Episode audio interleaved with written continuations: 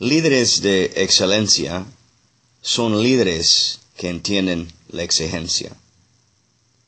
Para ser un líder de excelencia, uno tiene que exigirse más que lo que es común para los demás.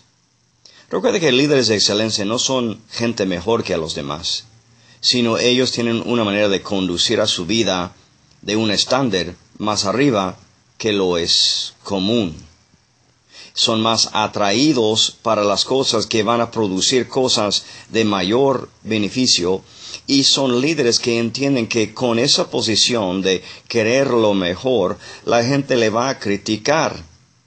La gente va a intentar a, a sacudirlos o rebajar su estándar para que no sea tan alto o tan común. Como líder, cuando estás tomando el camino más alto, la pregunta es, ¿Estoy preparado para aguantar la crítica?